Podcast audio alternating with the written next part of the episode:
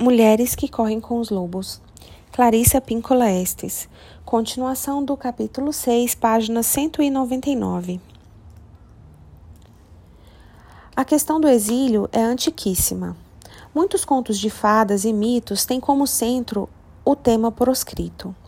Neste tipo de relato, o personagem central é torturado por acontecimentos alheios à sua influência, muitas vezes tendo como origem um esquecimento fatal.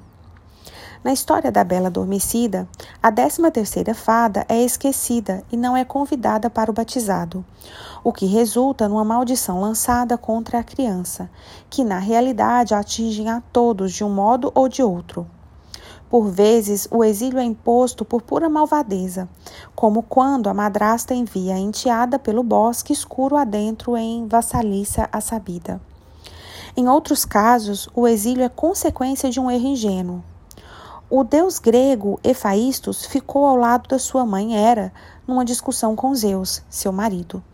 Zeus enfureceu-se e atirou Efaístos do alto do Monte Olimpo, aleijando-o e banindo-o. Às vezes, o isolamento tem como origem algum pacto no qual se entra sem plena compreensão do que se trata, como na história de um homem que concorda em vagar como animal por determinado número de anos a fim de ganhar uma quantidade de ouro, e mais tarde descobre que entregou a alma ao diabo disfarçado.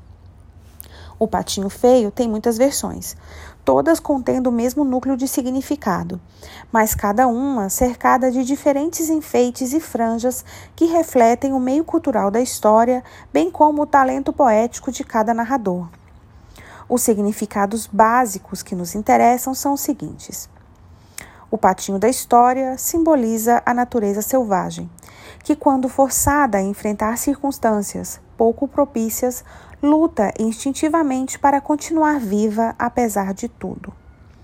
A natureza selvagem sabe instintivamente aguentar e resistir, às vezes com elegância, às vezes sem muito estilo, mas resistindo a si mesmo, Graças a Deus por esse aspecto. Para a mulher selvagem, a continuidade é uma das suas maiores forças. O outro aspecto da história é o de que, quando a vibração específica da alma de um indivíduo, que tem tanto identidade instintiva quanto uma espiritual, é cercada de aceitação e reconhecimento psíquico, a pessoa sente a vida e a força como nunca sentiu antes.